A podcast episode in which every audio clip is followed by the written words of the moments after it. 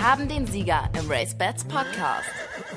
Hallo, liebe Galoppsportfreunde und solche, die es erst noch werden wollen. Mein Name ist Frauke Delius. In dieser Folge wollen wir alles sein. Wir wollen aktuell sein, wir wollen tiefgründig sein, aber wir wollen euch auch den ein oder anderen Wetttipp mit auf den Weg geben. Und das sind die Themen im Race Bats Podcast. So, meine Meinung zu Andra Stärke. Ich glaube, das ist die beste Jockey, das wir jemals in Deutschland gehabt haben. Der fühlt sich ein oder zwei Jockeys um Schlips getreten, aber meine Meinung, der war die Beste und ist immer noch die Beste. Bitteschön. Ja, danke schön, Kevin Woodburn. Und weil das so ist, ist Andra Starke heute unser Top-Thema.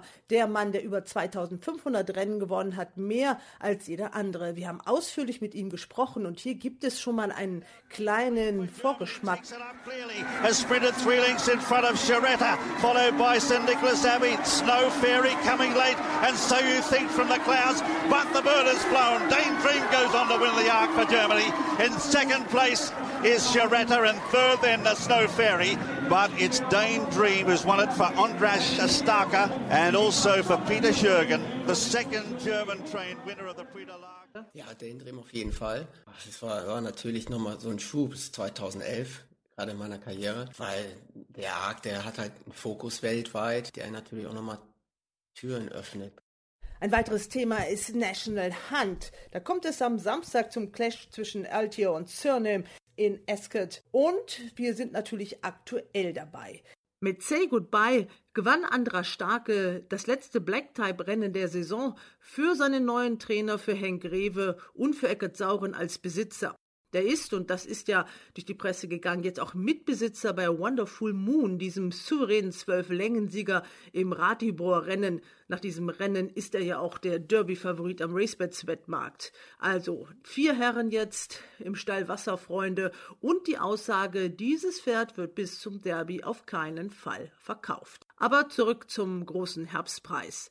Wir haben mit Henk Greve gesprochen und so hat er das Rennen gesehen.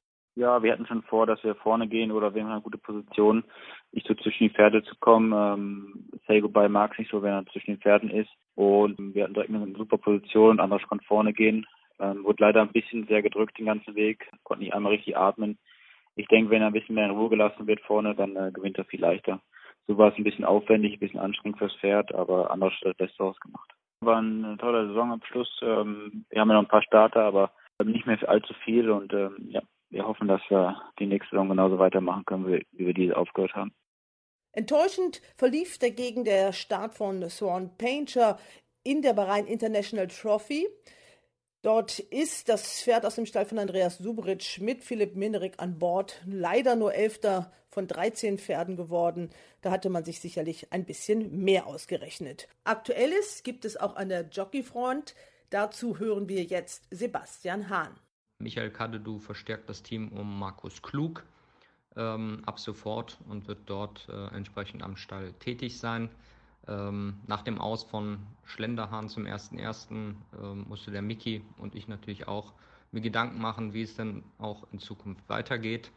Und ähm, ja, ich freue mich sehr für den Mickey, dass er dort einen entsprechend äh, großen Stall gefunden hat, äh, wo er arbeiten kann und äh, bin da sehr optimistisch äh, für die Saison 2020.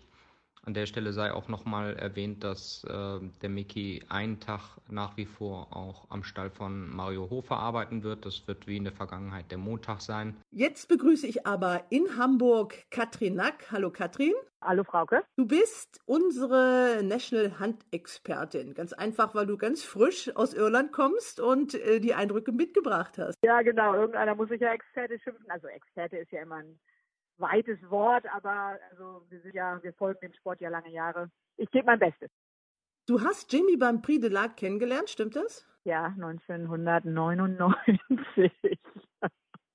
Also eine, eine Galoppsportliebe und 2011 bei diesem ganz besonderen Arc, den wir gerade gehört haben, da warst du auch live dabei. Da waren wir live dabei, ja. Wir haben seitdem zusammen nur, also Jimmy ist ja seit 1982 bei jedem Arc gewesen und ich irgendwie seit weiß ich nicht mehr wie vielen Jahren. Aber wir haben seitdem nur einen gemeinsam verpasst und Daydream war das nicht. Ja, das äh, ist ja für den deutschen Galopprennsport wirklich so eine Sternstunde gewesen. Ähm, wie hast du die Karriere von Andra Starke begleitet in all diesen Jahren? Also der ist halt einfach Deutschlands bester Jockey auf jeden Fall. Und äh, soweit man den deutschen Sport verfolgt, hat er ja, war er einfach immer einer der ganz äh, der besten Top, der Top-Jockeys. Das gibt es keine zwei Meinungen. Der Axig war wahnsinnig. Privat sind wir mal aneinander gerasselt, daran wird er sich sicher noch erinnern. Aber also privat über einen Ritt auf einem unserer Pferde. Aber ansonsten sportlich ziehe ich meinen Hut und finde, äh, bin begeistert von seiner, auch wie er sich entwickelt hat, menschlich weiterentwickelt hat und im Sattel. Die ganzen Jahre war es immer eine folgen. Ja, und ich hatte die ganz besondere Ehre, äh, bei ihm zu Hause lange mit ihm sprechen zu können. Also das hören wir gleich. Aber wir wollen erstmal aktuell aus Wochenende in England schauen. Also Irland war England ja schon ein bisschen voraus. Da gab es schon Gruppe 1 Rennen. In England geht da die Saison diesbezüglich jetzt erst los. Was steht da an, Katrin? Der Hindernissport in England ist ja inzwischen fließend. Es gibt ja auch im Sommer Summerjumping und ähm, der Hindernissport hat ja also langsam im Oktober ein bisschen ernsthafter angefangen. Für viele eingefleischte Hindernisfans letzten Wochenende, als Cheltenham zum zweiten Mal seine Tore geöffnet hat. Aber die letzte Gruppe 1 der, der Saison, des, der aktuellen Hindernissaison, ist eben am Samstag in der Bedford Chase. Ja, in Haydock, ein Rennen über drei Meilen und äh, leider ein bisschen kleine Karte in diesem Jahr, also ein bisschen sehr kleines Feld. Es steht halt, also es sind zwar, ist eigentlich ein Match-Race, wenn man ehrlich ist, aber ja, aber es ist halt ein tolles Rennen mit einer super Tradition. Kauto Star und Silvio Conti, Paul Nichols hat das Rennen, glaube ich, siebenmal gewonnen. Also eins der ersten großen Highlights im Kalender. Wenn du sagst Match Race, wer sind denn dann die gemeinten Pferde? Also eigentlich sind in dem Rennen, muss man, muss man sagen, nur ähm, also Bristol de May, der im Moment als Favorit notiert, und Lost in Translation von, ähm, also aus dem Stall von Colin Lizard. Das sind eigentlich sinnvoll die beiden Pferde, die man in dem Rennen nur äh, also wetten oder angucken kann. Also natürlich ist im Hindernissport alles möglich und äh, jedes Ergebnis ist immer nur ein Springfehler entfernt. Aber normalerweise sollten das die beiden gemeinten Pferde sein. Und ähm, ich kann mir nicht vorstellen, dass der Sieger nicht unter diesen beiden Pferden ist. Dann gibt es ja in Esket auch noch ein Rennen, das ist nur auf Gruppe 2 Parkett, aber da laufen eigentlich äh, die Pferde, die, auf die man am meisten guckt, auch in Richtung Gold Cup, oder? Also die Bet, also das heißt ja dieses Jahr, oder Christie's 1965, 1965 Chase, genau, ist ein Rennen, das äh, von der Distanz her ja der Gold Cup Distanz liegt laufen äh, auch wahrscheinlich nur vier Pferde. Im Moment sind noch fünf im Wettmarkt, aber nach allem, was Trainer Nicky Henderson gesagt hat, Top-Notch Nichtstarter. Und auch da muss man ehrlich sagen, es ist wieder eine Art Match-Race zwischen der Nummer 1 und der Nummer 2, ITO und Surname. ITO, einer der absoluten Superstars des Sports, der zum ersten Mal in seiner Karriere jetzt über diese weiteren knapp drei Meilen laufen wird. Und Surname hat eben sein Herausforderer aus dem Stall von Paul Nichols. Also dieser Solomon Grace, ja, der läuft ja, also da wollen, glaube ich, die Besitzer mal einen schönen Tag in Ascot haben. Der steht ja auch 500 also auch wieder Rennen, wo man sich schwer tut zu sagen, da muss man unbedingt wetten, aber trotzdem auf jeden Fall ein total faszinierendes Rennen und Altior zum ersten Mal eben über weitere Wege, der möchte ja eigentlich, also da möchte man ja in, erstmal im King George laufen, also in der King George Chase, die mal Boxing Day in Kempten stattfindet. Und das ist jetzt das erste Mal, dass er von seinen zwei Meilen, er ist ja jetzt, das wäre glaube ich so eine 20. Rennen, in dem er umgeschlagen wäre, wenn er am Samstag gewinnt. Ähm, also das ist, und aber das ist die, das einzig kleine Fragezeichen ist halt eben, dass er jetzt zum ersten Mal über, also fast 1000 Meter weiterläuft. Das ist natürlich schon mal ein Wort. Ne? Auch auf dem RaceBets Langzeitmarkt äh, ist Altior äh, vorne, der steht da 1,61. Äh, genau, Alti, Alti, ungefähr 18. Ja, und in England. Ja, und Surname ist dann 2,25. Äh, das wird dann wahrscheinlich in England auch nicht anders aussehen, oder? Genau, der steht in England ungefähr 23 momentan. Das ist tatsächlich, ich meine, er ist eben aus dem Champion-Stall von Paul Nichols, die man immer, also die natürlich immer zu beachten sind. Sein, sein Jockey hat sich zuletzt recht positiv geäußert. Ja, also für den ähm, kleineren Wetter nicht so interessante Quoten, aber dadurch, dass es nur vier Pferde sind, muss man ja eigentlich eine Siegwette sagen. Ne? Also man muss sich tatsächlich festlegen und sagen, hier, das ist mein Favorit, weil gibt ja nur, also mit den Plätzen ist ja, sind ja dann nicht so viele, ne? Ja, deswegen haben wir uns auch noch ein Rennen ausgeguckt, in dem äh, man vielleicht etwas bessere äh, Siegquoten äh, oder Platzquoten auch kriegen kann. Und zwar ist es ein Gruppe äh, drei Hürdenrennen. Ja, genau. Also die, das hieß früher mal, die wechseln ja leider ständig ihre Namen und in diesem, dieses Jahr wird es ja auch sponsort, aber eben diese Handicap Hurdle, die in Haydop noch auf der Karte steht. Das ist die Sears Handicap Hurdle ist das. Genau, das ist ja ein etwas größeres Feld mit mindestens 17 Pferden. Da gibt es ja auch ähm, sogar eine Reserve äh, wir haben da mal ein bisschen rumgegraben und uns, ähm, also das Ehepaar ist, ist, sich nicht ganz einig, aber wir haben vor allem zwei Pferde möchten wir nennen. Und zwar zum einen ähm, Lisnagar Oscar, die Nummer drei. Der steht momentan bei RaceBets ungefähr 7 zu 1 aus dem Stall von Rebecca Curtis, die sich für dieses Rennen dann auch mal einen neuen Jockey ausgesucht hat, der eigentlich in Haydock immer hervorragend reitet. Brian Hughes, also der sowieso hervorragend reitet. Das ist, wie gesagt, die Nummer 3 Lisnaga Oscar. Und ich fand noch ganz interessant die Nummer 6 Stony Mountain aus dem Stall von Henry Daly. Der notiert momentan ungefähr, also 11 zu 1 bei RaceBets. Äh, der hat ein Rennen dieses Jahr, diese, in dieser Saison schon gewonnen. Und zwar ein Rennen in Aintree, das im letzten Jahr ein Pferd gewonnen hat, der danach zum Superstar der Staying Hurdler wurde, Paisley Park. Nun ist es wahrscheinlich ein bisschen viel verlangt, dass Stony Mountain auch gleich ein Paisley Park wird, aber es ist auf jeden Fall eine interessante Verbindung, weil der dann halt danach dieses Rennen in Haydock auch direkt gewonnen hat. Ja, oder eben dieser Lischnager Oscar. Erwähnen muss vielleicht noch die Nummer vier. Willie Mullins kommt nur mit einem einzigen Pferd nach Haydock, der momentan 9 zu 1 steht, also, also notiert ja, das sind vielleicht drei etwas ähm, aus dem erweiterten, erweiterten Favoritenkreis, die man da mal ins Auge fassen könnte. Ja, danke, Katrin Nack. Es ist schön, dass du uns das so rüberbringst. Und da wir ja bis März nur äh, Rennen in Neuss und Dortmund haben, mit Ausnahme des zweiten Weihnachtsfeiertags, da geht es nochmal nach Mülheim, werden wir dich noch öfter hören. Vielen Dank nach Hamburg. Ich bemühe mich. Ja, vielen, vielen Dank und äh, ich hoffe, dass ein guter Tipp dabei war. Das Porträt im RaceBets Podcast. Heute in der dritten Folge des RaceBet Podcasts spreche ich nur mit einem einzigen Mann, ein Gespräch, auf das ich mich sehr gefreut habe.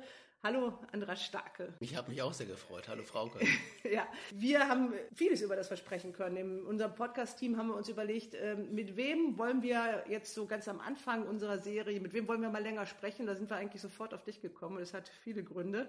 Wir müssen dich ein bisschen vorstellen, weil wir ja auch hoffen, dass ein paar Leute mal zuhören, die äh, den Galopprennsport nicht schon mit der Muttermilch eingesogen haben. Also, du bist Deutschlands erfolgreichster Jockey, hast über 2500 Rennen gewonnen, mehr als jeder andere. Du hast sieben Derbys gewonnen, da war noch einer besser, da kommen wir noch mal zu. Ja. Leider. Und du hast die ganz großen Rennen gewonnen. Mit einem Pferd, ich glaube, das deine Karriere wesentlich mitgeprägt hat, oder? Ja, den Dream auf jeden Fall. Das war, war natürlich nochmal so ein Schub 2011, gerade in meiner Karriere, weil der Arc, der hat halt einen Fokus weltweit, der natürlich auch nochmal Türen öffnet, gerade jetzt Japan. Ich glaube, durch Daydream hätte ich nie die Lizenz in Japan bekommen, wo ich die letzten Jahre ähm, immer eine Lizenz für drei Monate im Jahr bekommen habe, dort ho hoch erfolgreich geritten habe und was, was mir auch natürlich nochmal ganz andere Türen geöffnet hat. Aber ich glaube, da ist in deinem Kopf auch ziemlich viel passiert. Ne? Nach diesem Sieg warst du so unheimlich zufrieden, weil du das alles so geschafft hast. Du warst so, so am Ziel, noch nicht am Ende, aber du, du hast gesagt, so, das ist ja auch so als Sportler, wenn man das erreicht, den Prix de l'Arc de Triomphe, das ist das wichtigste Rennen eigentlich, das man gewinnen kann. Dann kam ja noch die King George hinterher. Also das, da ist man ja wirklich oben angekommen. Ne? Ja, also ich war eigentlich schon vom Gefühl her vor dem Arc angekommen. Ich war zufrieden, dass ich meine Derby, so viele Derbys gewonnen habe, weltweit reiten durfte. Ähm, in Australien, in Singapur habe ich große Rennen gewonnen, in ähm, Amerika geritten, in Hongkong. Und so arg, das war so weit weg. Und King George sowieso. Wann ist man mal in England geritten? Die Queen hat persönlich gratuliert. Du hast der Queen die Hand geschüttelt. Habe ich, ja. Wo, ist das Foto? Ich glaube, das habe ich da auch noch drin. Ähm, ja, natürlich. Aber so weit schaut man nicht. Also man, man fängt ja nicht an zu träumen und, und so an Dinge zu glauben, die eigentlich sehr, sehr weit weg sind, so wie Olympiade. Ne? Zugetraut habe ich mir das natürlich. Aber man braucht auch den Partner dafür. Und dann kam der Indrim und der war der richtige Partner. Ja, und wie gesagt, 2012 dann die King George hinterher und Mehr geht nicht. Du machst das jetzt schon seit 30 Jahren. Ich habe mal nachgeguckt, du hast 1989 angefangen. Dein erster Sieger, weißt du noch, wie der, wie der heißt? Sie Senior in großen Kneten. Genau, ein Klasse B-Rennen. Ne? Ja, egal.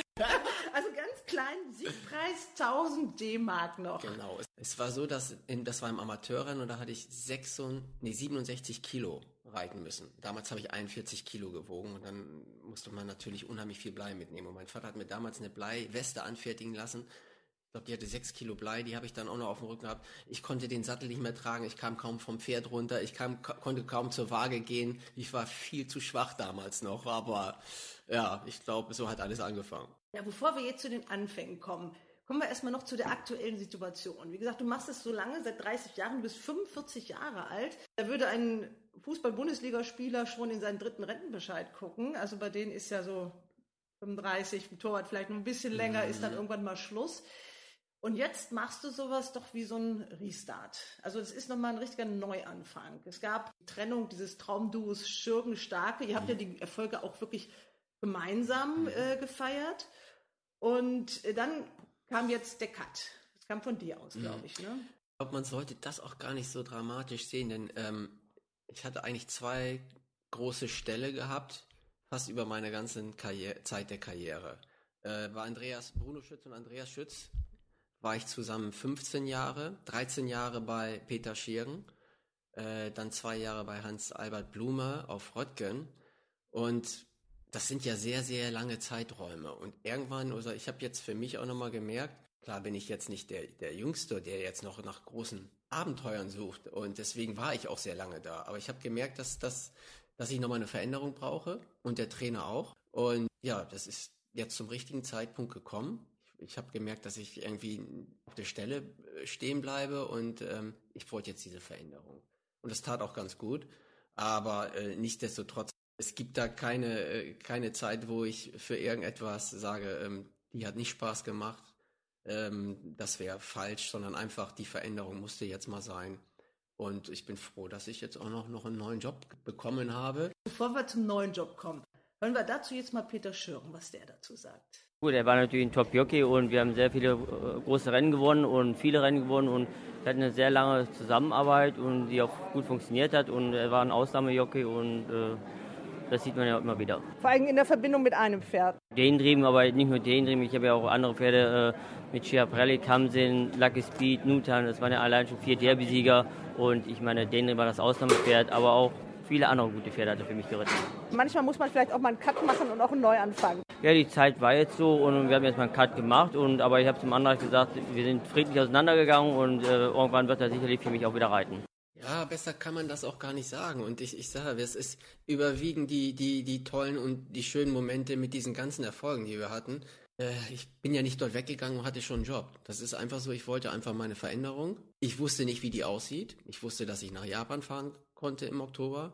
Und dann kam alles irgendwie ganz plötzlich. Gespräche mit dem, mit dem Rennstall Greve kamen und ähm, so, das war eigentlich ziemlich kurzfristig, vier Tage vor dem Abflug nach Japan. Und ja, für mich natürlich jetzt für die Zukunft freue ich mich riesig darauf und ich bin voller, voller Elan und äh, freue mich jetzt auf eine neue Aufgabe. Zu diesen Gesprächen hören wir auch noch mal einen, der ganz wichtig ist an diesem Stall. Das ist ja eine Stallgemeinschaft. Also es ja. ist Henk Greve, ist angestellter Trainer mhm. und dann sind einige durchweg fast jüngere Herren, ebenfalls in Galoppsportkreisen, mhm. die das managen. Und der Sprecher von allem ist Lars Wilhelm Baumgarten. Prima. Ja, und den hören wir jetzt mal.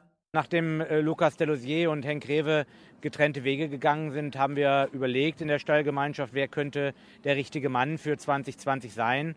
Und wenn man den besten Reiter am Markt haben kann, dann nimmt man ihn. Und vom Typ passen Henk und Andrasch aus unserer Sicht sehr, sehr gut zusammen. Und es hat ja schon bevor seiner Reise nach Japan, hat er für mich mit California Queen gewonnen. Selbstgezogene Stute aus der Caldera, eines meiner besten Rennpferde bisher. Hat er gewonnen und jetzt hat er gleich wieder gewonnen. Das ist natürlich toll.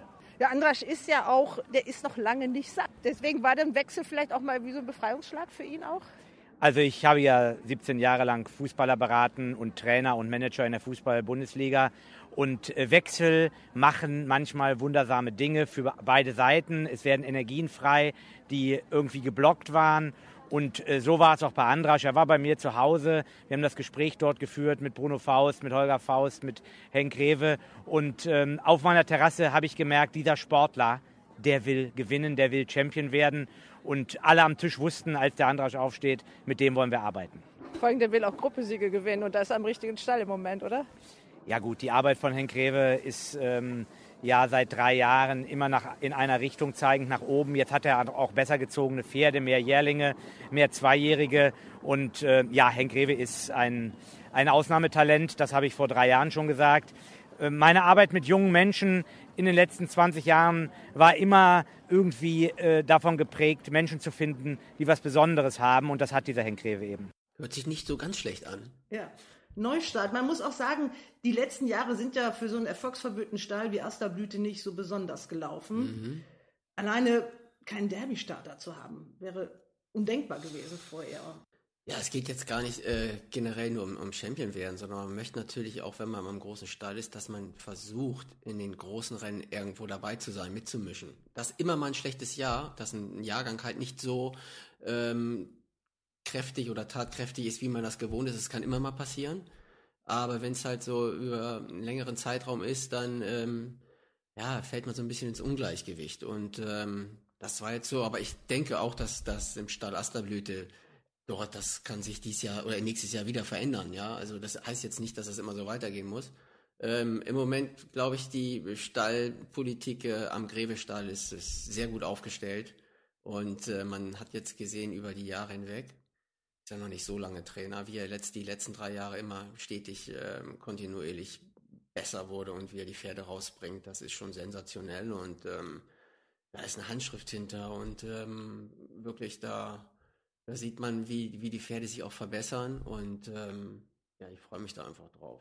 Zehn Pferde hat er im Derby genannt. Das ist ja schon eine Hausnummer. Und der hat 29 äh, Zweijährigen Rennen gewonnen. Ja, also ich sag mal so, wichtig ist, Derby geht über 2400 Meter. Man braucht ein Pferd, was Stamina hat, was stehen kann. Hat jetzt nichts damit zu tun, ob man im zweijährigen Jahrgang viele, viele Rennen gewinnt oder man muss auch gucken, wie die gezogen sind. Gibt natürlich viele, die auch über Sprintdistanzen oder über die Meile kommt. Aber um das aktuell anzusprechen, Wonderful Moon ähm, ist gezogen äh, von Caesar Moon aus der äh, Wonderful Philly die so eigentlich so mehr 1600 bis 2000 Meter kann. Aber ich meine, wer sich das Rennen am Sonntag angeschaut hat in Krefeld, äh, die Art und Weise, wie er gewonnen hat, da war ich wirklich auch sehr erstaunt und das war schon also wirklich sensationell. Fangen wir mal ganz von vorne ja. an. Bist du auch familiär erstmal schon mal äh, vorbelastet? Vorbelastet, ja. erzähl mal. Äh, Papa, ich habe zwei Brüder. Also ich hatte zwei Brüder, ich habe nur einen Bruder leider. Die hatten mit Pferde, die haben mit Pferde gar nichts zu tun. Von der Größe her. Und ja, bei mir war es irgendwie so, das sollte so sein. Und irgendwie mit, mit sieben, acht Jahren an Pony, an, an, an Weiden vorbeigegangen, Koppeln, wo Ponys standen und dann habe ich da verweilt. Und da ist dann auch schon mal die erste, zweite Schulstunde draufgegangen. Dann habe ich meinen mein Vater so lange und meiner Mutter so lange in Ohren gelegen, bis ich dann mal zum Ponyhof gegangen bin. Dann habe ich so einen Pony bekommen mit siebeneinhalb oder acht nachdem ich vorher aber ein bisschen geritten bin. Und dann, ja, dann ging es eigentlich los nach Hannover. Christian Sprengel war ich erst einmal. Den haben wir auch gehört dazu. Ja, also wirklich? Christ, ja. Christian, Christian Sprengel. Christian Sprengel, ich habe ihn angerufen, erzähl du. Christian Sprengel. Äh, erste Mal war ich bei seinem Vater, Walter Sprengel. Das war 1985. Das war, da war ich zehn. Das war das Jahr, wo Akatinango gewonnen hat. Da war ich auch erst Mal auf dem Derby in Hamburg. Fasziniert. Und ähm, dann äh, zu Walter Sprenger nach Warendorf. Da war ich in den Sommerferien zwei Wochen. Und weil natürlich Hannover, Hamburg ist nicht so weit auseinander. Und dann war ich immer am Wochenende zu Christian Sprengel gefahren. Und ja, dann ging das jedes Wochenende so weiter. Ja gut, er hat die ersten Schritte bei mir gemacht. Sein, sein Vater und mein Vater waren gut befreundet. Und als ich in Hannover angefangen habe zu trainieren, hat sich das ergeben, dass er als junger Mann, als elf- oder zwölfjähriger angefangen hat, in, bei mir zu reiten in den Ferien grundsätzlich hier war und, und die Ferien durchgeritten hat und später hier die Amateurlizenz gemacht hat und sein erstes Rennen auch für mich geritten hat. Also Konnte man schon damals sehen, dass Andras Talent hat? Absolut, also talentiert war er absolut und wir haben uns dann auch recht schnell äh, mit, mit seinem Vater kurz beschlossen, dass er, wenn er eine Lehre macht, dass er dann nach Köln geht und das dann bei meinem Bruder macht. Der Reiterfahrer, wie er kam, und hat hier gleich, ob es mit, wie gesagt, sein erstes dann hat er einen Amateurin in Frankfurt geritten mit, er wog vier Millionen, das Pferd hat weit über 60 getragen, war mein eigenes Pferd, der ist freilich. Papa wusste das schon vor, weil Ja, die waren genau. auch dicke, weil Ja, mein ja. Vater hat bei seinem Vater geritten. Auch beim hein Ja. Heinischütz. Dein Vater war selber auch Jockey und äh, da kommt die ganze Verbindung auch Ja, irgendwie doch. zusammen. Zu Bruno Schütz, so ist damals die Verbindung gekommen. Ich war dann mit 14 erste Mal in den Sommerferien bei Bruno Schütz, nachdem ich ne, so ein bisschen auch reiten konnte. Äh, ich habe mir, ich habe mir natürlich so das reiterliche Know-how bei äh, Walter Sprengel und bei Christian Sprengel, wo ich jedes Wochenende war. Ja, und dann bin ich das erste Mal mit 14 in den Sommerferien zu Bruno Schütz nach Köln und das war dann nochmal ja, ganz andere Eindrücke, die ich dort hatte. Da war ich fast fünf Wochen gewesen. Ja, und ein Jahr später habe ich die Lehre da angefangen. Ganz alleine in Köln gewesen? Ja, Alleine gewohnt auch? alleine gewohnt. Kann man sich heute gar nicht vorstellen mit 15. Ja, Mit dem. Pesierkoffer. Nein, war nicht ganz so schlimm. Ja, äh, ich fand es erst gar nicht so schlimm, als Papa dann einfach gefahren ist und dann die ersten, als ich dann realisiert habe, dass das jetzt hier kein Urlaub mehr ist und wieder Hotel Mama nach Hause geht, das war schon, ah, man hat man, man hatte auch Heimweh die ersten zwei, drei Monate, aber der Freundeskreis war dann gleich da. Wir waren ja damals sechs Lehrlinge und André Best, der war zwei Lehrjahre, der war schon im dritten Lehrjahr, als ich angefangen hat und der ja bis heute einer meiner besten Freunde ist mit Thorsten Mundry. Ja, allerbeste Freunde, das ist ein gutes Stichwort. Natürlich habe ich auch mit denen gesprochen. Zuerst kommt Thorsten Mundry. Ich habe Andras Starke oder den Andras nicht nur als sehr professionellen Spitzensportler kennengelernt, sondern auch als wahren Freund und auch erstaunlicherweise als sehr liebevollen Vater. Einer der ersten, du hast es ja eben erzählt, den du im Rennsport von den Jockeykollegen kennengelernt hast, war André Best. Und auch ihn haben wir natürlich gefragt. Ja, ja, wir waren direkt auf einer Wellenlinie. Also wir waren, wir waren sofort wie äh, Feuer und Flamme im Prinzip. Also wir haben uns relativ schnell angefreundet und ja, seitdem wir halt äh, so Best Friends, seitdem, seitdem wir bei Schütz waren im Prinzip. Das alles ist ja wirklich jetzt schon äh, 30 Jahre her. Du bist schon genauso lange dabei oder noch ein bisschen länger als Andrasch. Ähm, was schätzt du an Andrasch? Also ich bin natürlich ganz anders verbunden mit ihm. Ich, ich kenne ihn natürlich von von von von äh, vom, vom Tag eins im Prinzip, ne, und habe im Prinzip äh, alles alles miterlebt mit ihm, also alle Höhen, alle Tiefen. Glaube ich nicht, was was er nicht kann oder was er nicht versucht oder so lange macht, bis er besser ist wie alle anderen im Prinzip, ne. Das zeichnet ihn im Prinzip aus, ne, dass er eigentlich äh, also fast manchmal mehr wie verbissen ist, schon schon fast krankhaft, wie er sich an manche Sachen rangeht. Ich glaube, das zeichnet ihn auch aus. Deswegen ist er, glaube ich, auch da, wo er jetzt ist weil er, glaube ich, ähm, mehr, mehr als verbissen nur ist. Ne? Also der ist einer der professionellsten, also ich kenne auch jetzt im Sport, wie er seinen Job angeht oder oder wie er auch sein Gewicht hält und sowas und wie er seinen Sport betreibt und alles und das glaube ich, das zeichnet ihn, glaube ich, äh, jetzt also rein sportlich aus. Und als als Freund im Prinzip äh, mit ihm fast mehr, glaube ich, erlebt als mit meinem Bruder, würde ich mal behaupten. Und das schweißt uns halt seit 30 Jahren zusammen. Ne? Ihr wart ja sicherlich äh, nicht nur brav in dieser Zeit. Immer die anständigsten, anständigsten Leute, die es überhaupt im Sport gab. Wir haben nichts Unanständiges gemacht.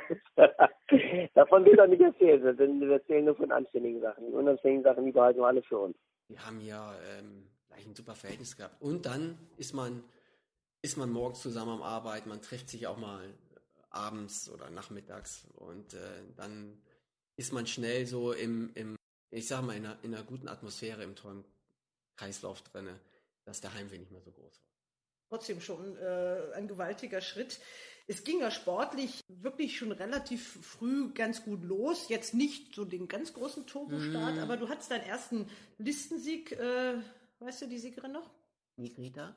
Ich bin immer so erstaunt, dass ihr den Namen immer so drauf habt. Ne? Aber ganz ehrlich, Äh. der ist mir jetzt so eingefallen, aber nur weil ich nochmal, ich glaube, ich habe vor zwei Monaten ein Foto gesehen, da war der Bruno Schütz, das war 91. Sonst hätte ich es nicht gewusst, aber ich wusste, es war mein erster Listensieger. Perfekt. In Bremen.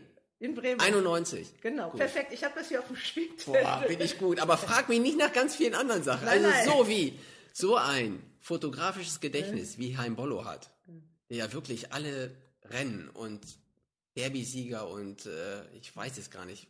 Der sagt, er hat ja so viele Namen in seinem, in seinem Sortiment, das ist der Wahnsinn. Und da denke ich einfach mal, wo holt er das raus? Also da bin ich ein kleines Licht gegen. Das war jetzt ein, kein Zufallstreffer, aber äh, ich bin da auch sehr begrenzt. Ja. ja, dann kam der erste Gruppesieg. Weißt du den auch noch? Irish, nee, Nas War gut. Irish Stew. Ja, genau. Irish Stew. Ja. In der Ähm, Brandenburg-Trophy. ja, genau. Ein Jahr später. Und ähm, ah, das war halt auch so schön. Da habe ich mit, mit Größen geritten, mit Steve Corson, John Reed. Wenn man die heute erwähnt, das ist ja Wahnsinn. Das sind alles auch Weltklasse-Jockeys gewesen. Billy Carson. Ja, das sind alles Namen. Und 1993 mit Nase gewonnen in Neuss mit Lester Pickett bei Heinz Jentsch. Reason Raven gegen Uli Terra. Das Bild irgendwo, aber leider noch nicht aufgegangen, weil es wird aber irgendwann kommen. Lester das, Pickett? Ja, Lester Pickett. In dem Alter? Ja, das ist der Wahnsinn. Also das ist natürlich auch ein tolles Ereignis gewesen und man kann sagen, man hat mal mit Lester Pickett geritten und den sogar Grupperennen mit Nase, ich will nicht sagen niedergefinisht, aber ist auf jeden Fall in den Memoiren. Ja. Der erste Gruppe 1-Sieg, ich wollte im Direktoriumscomputer gucken, aber ähm, der hat ein bisschen geschwächelt, also das hat gedauert. Und hieß es auf einmal, ich finde die Daten für 97 nicht, deswegen weiß ich nicht, Soll wann der erste Gruppe 1-Sieg war. War das Robertico schon? Mm -mm. Nein, vorher schon? Oxalagu. München, denke ich. Genau, das war 96, 97 waren schon einige Gruppe 1-Sieger da. Hat mit Elle Danzig und äh, Oxalagu. Dann äh, kam dieses Derby, 98. Das Derby, was eigentlich Tiger Hill gewinnen sollte, ne? Auch so, ein- so ein Tag, so ein Wetter wie heute ungefähr. Ja, Regen. mehr. Es hat, die ganze, Regen. es hat die ganze Woche geregnet. Ich, ich, hatte, ich hatte kurz gedacht, dass man das Derby sogar ohne Maschine, ich glaube, man hat den ganzen Tag ohne Maschine veranstaltet, aber dann am Tag mit der Maschine. Weil es wirklich waren extreme Bodenverhältnisse. Und ähm, ich hatte an dem Wochenende zehn Rennen gewonnen. Samstag fünf und Sonntag fünf. Es war Wahnsinn. Also das lief so alles wie am Schnürchen. Und dann dieses Derby. Man muss ehrlich sagen, ich war natürlich Außenseiter. Das sieht man in der Quote. 280 und ein paar zerquetschte waren das irgendwie. Ja, aber so Rennen mussten halt gewonnen. Man musste die richtige Spur haben. Tiger Hill, er tut sich nicht leicht. Außen kommt jetzt aber Robertico weiter nach vorne. Und diese fünf bilden hier die vordere Gruppe. Laveron an der Innenseite im Vorteil. Laveron führt. Laveron vor First Step. An der Außenseite versucht es Robertico. Laveron innen vorne. Laveron First Step. Nadua Alba kommt. Nadua Alba innen Laveron. Und jetzt kommt Robertico. Robertico an der Außenseite. Nadua Alba. Robertico kommt. Robertico, Nadua Alba. Nadua Alba vor Robertico. Die letzten Meter. Nadua Alba. Robertico. Robertico Nadu Alba, Robertico, Robertico schafft es, Robertico mit anderer Starke gewinnt von Nadu Alba, dann Laveron, dann Er war bestimmt nicht das beste Pferd in dem Rennen. Das hat man natürlich gesehen. Tiger Hill war natürlich das dominierende Pferd, die im nächsten Jahr und, und auch in der weiterführenden Saison. Aber an dem Tag war das Glück auf meiner Seite. Man muss ja auch, wenn man diese Derbys alle gewinnt, äh, irgendwann hast du ja wirklich die Chance, dir dann deine Pferde auszusuchen. Man, Mm, ja, auch. man muss ja dann auch die richtigen Pferde Mhm. sich aussuchen. Das heißt, du hast auch den Blick für die Pferde, oder? Ja, ich muss aber auch betonen, dass ich auch zweimal falsch gelegen habe. Ich habe zum Beispiel, als ich 1997 Caetano und Borgia, da habe ich mir auf dem Falschen gesessen. Ich wusste es aber nach der Abschlussarbeit. Es war eine schwere Entscheidung. Ich gewinne die Union, die Vorprüfung fürs Derby mit Caetano mit sechs Längen und bin dann Zweiter mit Borgia, die aber auch vorher schon imponiert hat mit äh, Las Vegas Cinderella Rennen hieß das damals noch äh, Listenrennen ich glaube mit mit, mit fünf sechs Längen gewonnen. Und ähm, sie hat sich nach der Diana so verbessert und bei der Abschlussarbeit ich habe Caetano geritten da lief Borgi auf einmal die letzten 200 Meter einfach so an mir vorbei und ich so shit du sitzt auf dem falschen. Aber da musste man sich schon entscheiden und es ging halt nicht anders. Und es war auch schwierig, einen Besitzer oder, oder überhaupt jetzt einem zu erklären, mal, äh, ich reite Borgia.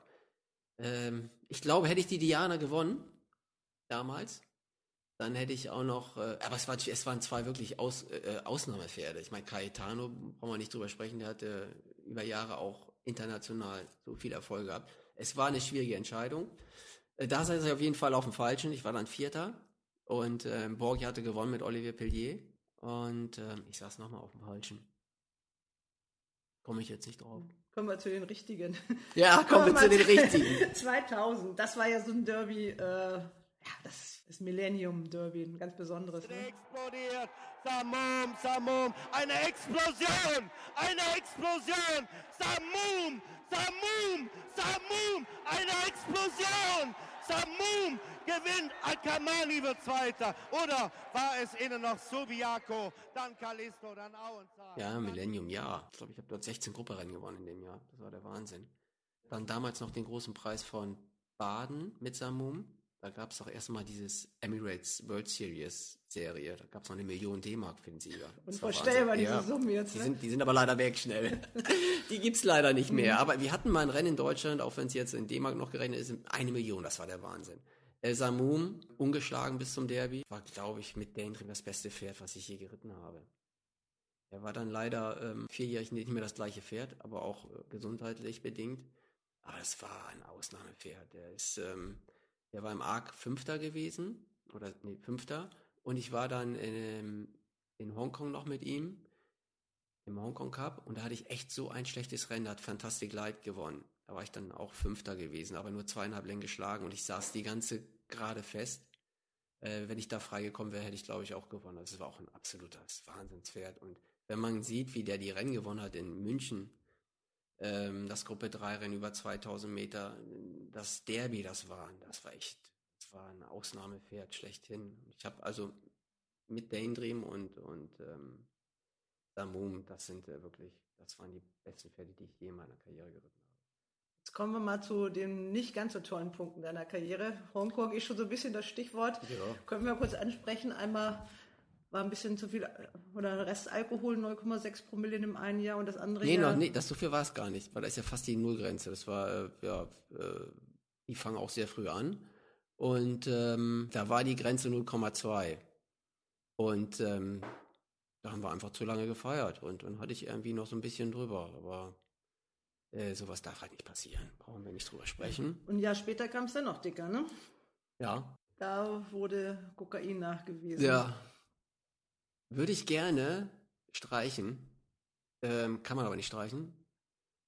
Das nun mal, ähm, das ist nun mal passiert und das ist eine, eine, eine dumme Sache, die man sich selber zu Schulden kommen lässt, ja. Und sich selber ja damit fault, ja. Ich war dann sechs Monate gesperrt. Zum Glück ist sowas alles lange her, aber man wird immer wieder darauf angesprochen, wie, wie ich jetzt von dir darauf angesprochen werde. Es war eine Dummheit, ist passiert. Ähm, es tut mir wirklich viel mehr für meine Freunde, für meine Familie leid, dass die das auch mit aussetzen mussten. Shit happened, das ist passiert. Und äh, ich bin da danach ja nicht zum schlechteren Reiter geworden. Im Gegenteil. Kurz vorm Derby durftest du wieder reiten Mhm. und Hans-Hugo Miebach hat gesagt, der reitet mein Pferd. Das ist ja auch nicht selbstverständlich unbedingt, oder? Das erste Feedback kam von meinem damaligen Trainer Andreas Schütz. Das muss ich dir ganz ehrlich sagen. Da kann man mal sehen, was das für ein, nicht nur was das für ein Trainer war, auch was wir, was der für, für mich persönlich auch für eine Bedeutung hat, was der für ein Feedback mir gegeben hat. Das pass auf, du Idiot, egal was ist, was jetzt ist, du reitest für mich im Derby. Das hat er mir nachdem, wenn die Sperre vorbei ist und er wusste, die geht sechs, ja, wie lange geht die?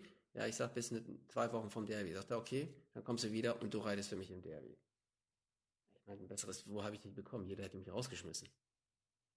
Und Herr Miebach als Besitzer ja auch. Ich meine, wo gibt es sowas und ganz wenige hätten das getan. Ja, und es hat ja auch geklappt mit Next Desert. Das Genau. war dann äh, dein dritter Derby-Sieg. Richtig. Und da, Chris, hast du schon auch so ein bisschen diesen Nimbus gekriegt. Du kommst ja aus der Nähe von Hamburg, Mhm. äh, aus in Stade. Nee, Stade bin ich geboren. Äh, es ist ein Irrtum. Ich lebe, bin aufgewachsen in der Lüneburger Heide. Nordheide. In Hanstedt. Aber Das ist 30 Kilometer von Hamburg weg. Ja, du bist City. eigentlich eingemeindet. Also Ich bin eingemeindet. Ich sag mal, ich habe dich damals noch interviewt. Damals, das war so die letzte Telewette, glaube ich, die da live vom Derby berichtet hat. Mhm. Seitdem haben wir diese Fernsehpräsenz leider ja nicht mehr. Mhm. Äh, da warst du schon unheimlich erleichtert. Also das war dann auch wieder ein ganz besonderer Sieg unter diesen Vorzeichen. Ne?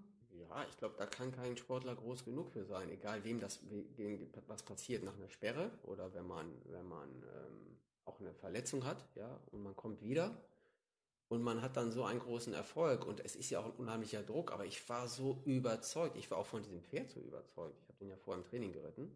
Ich war ja auch die ganze Zeit im Training in der Zeit, wo ich nicht äh, Rennen bin.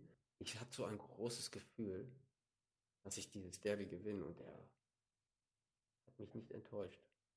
Andreas Schütz hätte mal gerne dazu gehört, das hat leider nicht geklappt. Aber danach, äh, Andreas Schütz ist ja dann nach Hongkong gegangen. Mhm. Das heißt, deshalb musstest du dir einen neuen Job suchen Mhm. und hast ja auch einen wunderbaren Stall gefunden. Das war dann dem Stall Astrolytisch. Ganz oder? genau, ja. Ich war kurz vier Monate noch beim Mario Hofer kurz. Äh, und dann aber ähm, hatte ich ja schon mit Schiaparelli 2006 das, das Derby gewonnen und dann auch war ich dann Ende, Ende der Saison beim Astra-Büdestall.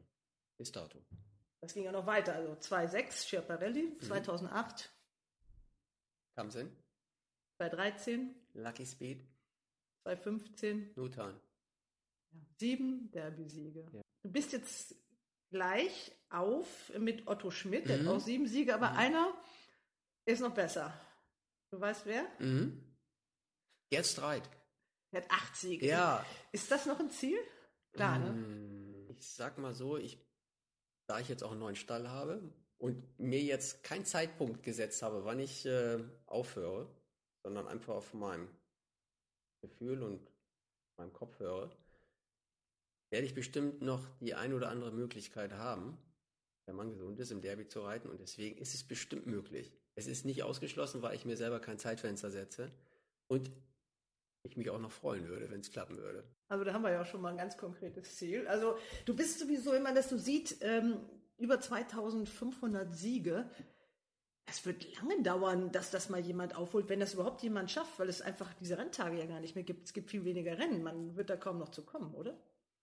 Ja, ich reite ja auch noch ein bisschen weiter. Es ist ja so, dass man ja die Möglichkeit hat, gar nicht mehr diese, auf diese Zahl zu kommen, weil es, wie du auch gerade angesprochen hast, die Renntage es ja, ja gar nicht mehr gibt. Ähm, man müsste dann ja schon bis weit aus Ende 50 reiten, um auf diese Siegzahl zu kommen von 2500 Siege. Also ich würde es mir wünschen, weil wenn, wenn einer die, wenn er es schafft, einer diese Siegzahl zu äh, übertreffen, dann wird es im deutschen Rennsport auch wieder gut gehen, weil es dann viel, viel mehr Renntage geben würde. Äh, nichtsdestotrotz ist das jetzt aber auch Momentum. Ähm, ich mache den Sport jetzt nicht, um, um ewig in der Bestenliste zu sein, aber es sind viele Dinge halt positiv passiert durch diese vielen Erfolge und Anzahl der Siege. Aber wie du auch gerade jetzt schon erwähnt hast, es gibt auch einen Gerd Streit, der mehr, mehr Siege im Derby hat und ich werde es auch nochmal versuchen. Aber es sind jetzt auch neun Championate dazugekommen. Äh, da gibt es auch, glaube ich, den einen oder anderen Jockey, der mehr hat. Dennoch, ähm, was war das?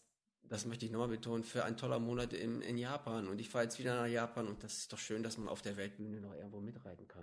Beschreib mal, wie ist die Rennbahnatmosphäre? Also man hat ja mal so Bilder gesehen vom Japan Cup, da sind die Tribünen gesteckt voll. Äh, Also es ist jetzt gar nicht nur generell das, es ist da toll, weil es da 180.000 Menschen auf der Rennbahn gibt, sondern diese, die, das ganze Land Japan ist absolut pferdebegeistert. Es gibt zwei Sportarten, einmal Baseball, Baseball ist auch absoluter Wahnsinn dort, da ist ein großer Hype, und Galopprennsport.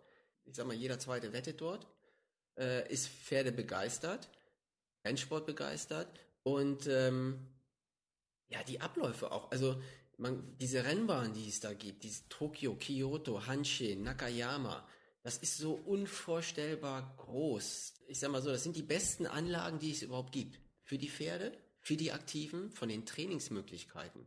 Die haben ja, also die, die Pferde werden ja nicht auf den Rennbahn trainiert, sondern Rito, das ist in der Nähe von Kyoto, wo ich auch gewesen bin, und auch in Tokio, das ist Miho, da stehen jeweils 2000 Pferde, also insgesamt.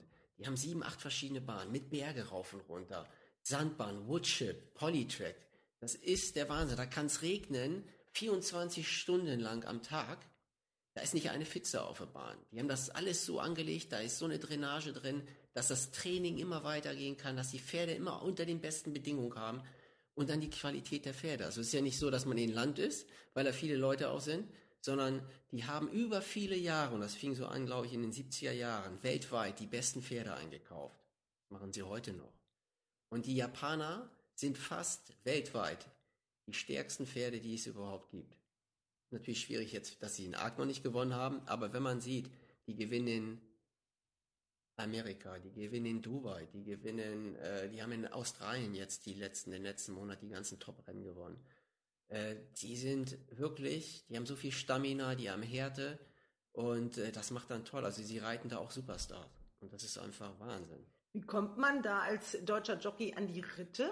Muss man sich jetzt hier auch so bewerben oder ist man in so einem Pool? Wie läuft das? Nein, also wenn man die Lizenz bekommt, hat man automatisch, muss man sich um Agenten kümmern. Also meistens ist es so, dass man ähm, in Kontakt gebracht wird zu Agenten und die kümmern sich dann um die Ritte bei den jeweiligen Trainern. Also äh, ich habe meistens, wenn ich, wenn ich ähm, meine Lizenz dort bekomme, ist auch ein Trainer, für den ich meistens auch engagiert bin, wo ich morgens dann reite und der Agent versucht aber, ich bin mehr als Freelancer, auch für andere die Ritte zu organisieren. Und ähm, ja, der bekommt dann auch 15 Prozent Gage von meinem Verdienst und deswegen ist er natürlich bemüht, die besten Ritte auch zu bekommen. Hast du auch schon selber ein bisschen Übersicht? Weißt du auch schon ein bisschen Bescheid? Bei diesen vielen Pferden wird das wahrscheinlich schwierig sein, ne? in der Kürze der Zeit. Ja, über die Jahre hat man natürlich mal sich so ein bisschen dort eingearbeitet auch. Aber es kommen natürlich jedes Jahr wieder ganz viele neue Pferde dazu. Ich schaue mir natürlich die Trainingslisten an bei den Trainern, für, für die ich geritten habe. Und doch der Besitzer und der Agent, ob man dann den Ritt bekommt oder nicht. Ne? Ähm, ich versuche natürlich immer, mich so ein bisschen mit einzubringen, aber man ist da eigentlich in guten Händen beim Agenten. Jetzt ist ja der Japan Cup, oder? Ja. Eines der ähm, größten Rennen der Welt. Erste Mal ohne europäischer Besetzung leider. Ähm, das ist der Wahnsinn auch. Also es gibt zwei Rennen. Der Ariba Kinen ist fast noch wichtiger wie ähm, der Japan Cup für die Bevölkerung. Also jeder weiß zum Beispiel, dass es Arima Kinen gibt. Das ist so ein Feiertag und da ist dieses Rennen halt. Und deswegen ist es auch in, in jeder Zeitung, zwar im Japan Cup auch, aber das hat, glaube ich, nochmal einen anderen Stellenwert für die Bevölkerung in Japan. Was war denn das größte Rennen, äh, was du in Japan, wo du mitgeritten bist? Schon der Japan Cup. Du warst im Ja, Japan. ich habe 1997 für Andrea, nee, für Bruno Schütz damals noch Mhm. Caetano geritten, Mhm. für Gestüt Hof Westerberg. Da war ich Vierter. Pilsudski hatte damals gewonnen mit Mick Kinane. Ja, das war mein erstes Japan-Erlebnis. Ich hatte damals meinen Vater mitgenommen. Das war super. Können, ich kann mich da noch erinnern. Da waren wir im Hotel. Äh, alles wurde eigentlich bezahlt, außer halt Frühstück. Und da hat damals, da war es noch D-Mark, da hat ein Kaffee in Yen, umgerechnet in D-Mark, 25 D-Mark gekostet. Ich war mit meinem Vater Pizza essen, da hat mir eine Pizza für 50 Mark gegessen. Das hat er mir immer vorgerechnet. Ja, Japan, also Tokio ist ja eine unheimlich teure Stadt. Heutzutage mit dem Euro ist es halt immer noch teuer, aber wird anders gegengerechnet. Wir waren natürlich damals im Ritz-Carlton und wenn man da natürlich einen Kaffee bestellt hat, dann war das nur teuer. Also das war der Wahnsinn. Aber die Eindrücke waren damals schon 97 sensationell. Da gab es für den vierten Platz, glaube ich, eine halbe Million D-Mark. Ja, das sind Preisgelder. Ja. Das ist, es sind wirklich andere Dimensionen. Und wenn man dann wirklich so sieht, äh, wo der deutsche Rennsport gerade hinmarschiert, ähm, dann ist das relativ schwierig. Du wirst deine Karriere in diesem deutschen Rennsport auf jeden Fall ins Ziel bringen. Aber kann man einem jungen Mann raten, äh, es dir gleich zu tun, den Job zu ergreifen in der heutigen Zeit? Dieses, diese, diese Freude daran, wenn die einer hat, genauso als Altenpfleger, das wird bestimmt auch nicht gut bezahlt. Das sind viele Entbehrungen, die hat man so oder so. Ähm, dass man da jetzt super reich von werden kann in Deutschland, das wage ich zu bezweifeln, es sei, sei denn, sie sind ein Ausnahmesportler oder haben einen Top-Job. Es ist schwierig, aber trotzdem würde ich jedem raten, der das Talent hat und der die Liebe zum Pferd hat, diesen Weg zu gehen. Und man kann ja auch über die Grenzen hinaus in Deutschland schauen. Dass wir alle in einer schwierigen Situation sind, das weiß ich auch.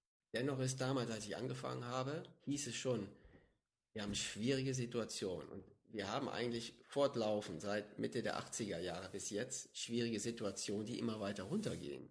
Irgendwann muss auch Schluss sein. Ähm, klar war es früher besser, aber da wurde schon gesprochen, dass es dem Rennsport nicht gut geht. Und heute auch nicht. Ich bin äh, auch so seit den 90er Jahren dabei und es ist wirklich ja immer so gewesen, wenn zwei Leute zusammen waren, wurde immer nur Immer gesagt, nur, wie schlecht es nur, ist. immer nur. Ja. Weil dies ist jetzt so das, was wir jetzt gerade besprechen, dass es dem Rennsport nicht gut geht. Das Das wurde immer. 1988 auch schon besprochen, als ich junger Reiter war. Und jeder hat sich beschwert. Jeder Trainer, jeder Besitzer, jeder Funktionär. Aber jetzt sind wirklich äh, so Zahlen wie 20 Prozent weniger Fohlen. Das sind Mhm. nächstes Jahr Mhm. 20 Prozent weniger Pferde in den Rennstellen. Vollkommen richtig. Trotzdem müssen wir uns darauf konzentrieren, was der deutsche Rennsport auch seinen Zuchterfolgen oder jetzt aktuell wieder ein deutsches Pferd im Prix l'Arc de Triomphe gewonnen. Äh, das sind doch auch ganz tolle Dinge für diese kleine Anzahl der Pferden. Für diese kleine Anzahl äh, äh, jedes Jahr an neuen Fohlen. Wie erfolgreich die deutsche Zucht weltweit ist, ob das in Australien ist. Ich glaube, wir haben in den letzten sieben Jahren hat die deutsche Zucht dreimal Melbourne Cup gewonnen. Das ist doch Wahnsinn. Und genauso mit Waldgeist jetzt. Ich finde, das ist auch sensationell und jeder hat mich in Japan darauf angesprochen. That's German Breeding. Ähm, eins muss man sich auch Klar sein, dass wir die letzten Jahre großen Ausverkauf machen. Großen Ausverkauf an guten Stuten, guten, großen Ausverkauf an deutschen guten Pferden, die einfach ins Ausland verkauft werden. Und wie einfach unser Tafelsilber auch hergeben. Wenn äh, so ein Waldgeist nach Irland geht, in dem Belly Lynch ist das äh, 17.500 Euro Mhm. kostet, Mhm. ähm, das ist ja ein Preis, äh, den hätte man vielleicht in Deutschland auch kriegen können. Natürlich ist das so, dass in Deutschland äh, nicht so viele Stuten sind, aber vielleicht wären dann ja auch einige aus Frankreich, aus England mal nach Deutschland gekommen. Mhm. Ich, ver ich vergleiche das jetzt mal gerade mit Caesar Moon. Und wie viel Zuspruch hat er auch in England? Hätte er das, wenn er in Deutschland stehen würde? Trotzdem haben wir den Zugriff, mit deutschen Stuten nach Caesar Moon zu gehen. Ich weiß nicht, wie das nach dem Brexit aussieht. Aber trotzdem, ich finde, ähm, damit macht doch auch ein deutsches Pferd Moon international auf sich aufmerksam. Passiert ja relativ viel jetzt oder man versucht äh, in den sozialen Medien durch den Dachverband, durch German Racing zum Beispiel, neue Zielgruppen irgendwie zu erreichen. Aber das passiert alles auch ohne Andra Starke. Du bist da überhaupt nicht unterwegs, oder? Ich glaube, bei German Racing bin ich etwas, also ich jetzt persönlich nicht, aber es wurden einige Sachen ähm, ins Netz gestellt von mir. Von dir, aber Von du, mir. Ich bin selber, habe keinen Instagram-Account oder Facebook-Account, sowas nicht. Das wird jetzt auch nicht mehr passieren mit Mitte 40. Aber ähm, wir haben so ein paar Drehs gemacht und die wurden auch, ich glaube ich, auch ähm, auf der Social Media, auf den Seiten von German Racing jetzt gestellt. Da ist, glaube ich, jetzt auch ein aktuelles, wo ich letzte Woche montags im Fitnessstudio war und äh, mit einem Fitnesstrainer, der mich gefragt hat, wie ich mich ernähre, was ich für Übungen mache, wie fit ich bin, Fettmessung und hast du nicht gesehen. Also da bin ich schon für bereit und das mache ich auch. Fettmessung, wie ist sie ausgefallen? Ähm, sehr gering. Kein Kommentar. Aber gesund. Ja, aber du äh, verfolgst es eigentlich gar nicht. Du hältst dich da komplett raus. Warum? Ich will nicht sagen, ich bin aus dem Alter raus oder bin da nie mitgefahren, sonst wären, wären die anderen das ja auch nicht. Ich bin, ähm, bin kein Typ dafür. Und das ist, fällt mir auch schwer. Und das soll mir bitte auch jeder verzeihen. Ähm, ich versuche lieber meine, meine Power im Rennsattel zu steigen, aber äh, gut, das muss jedem selbst überlassen. Ja, danke, Andra Starke. Wir machen an dieser Stelle jetzt erst einmal einen Cut. In der nächsten Woche geht es weiter mit unserem Gespräch mit Andra Starke. Ich freue mich darauf sehr. Dann geht es, er hat es ja schon angedeutet, um das Thema Fitness und Ernährung für Jockeys extrem wichtig. Andra Starke ist ja auch für einen Jockey relativ groß mit 1,70 Meter und darf nur 53 Kilo wiegen. Da kann man sich ungefähr vorstellen, wie schwer das ist. Es geht aber auch um die Kameradschaft unter den Jockeys. Wie geht man miteinander um? Es geht darum, wie gefährlich ist dieser Beruf eigentlich. Es geht auch um Tierschutz, es geht um den Peitschengebrauch, also viele Themen, die wir noch zu besprechen haben. Ich freue mich drauf. Bis dahin, euch eine schöne Woche.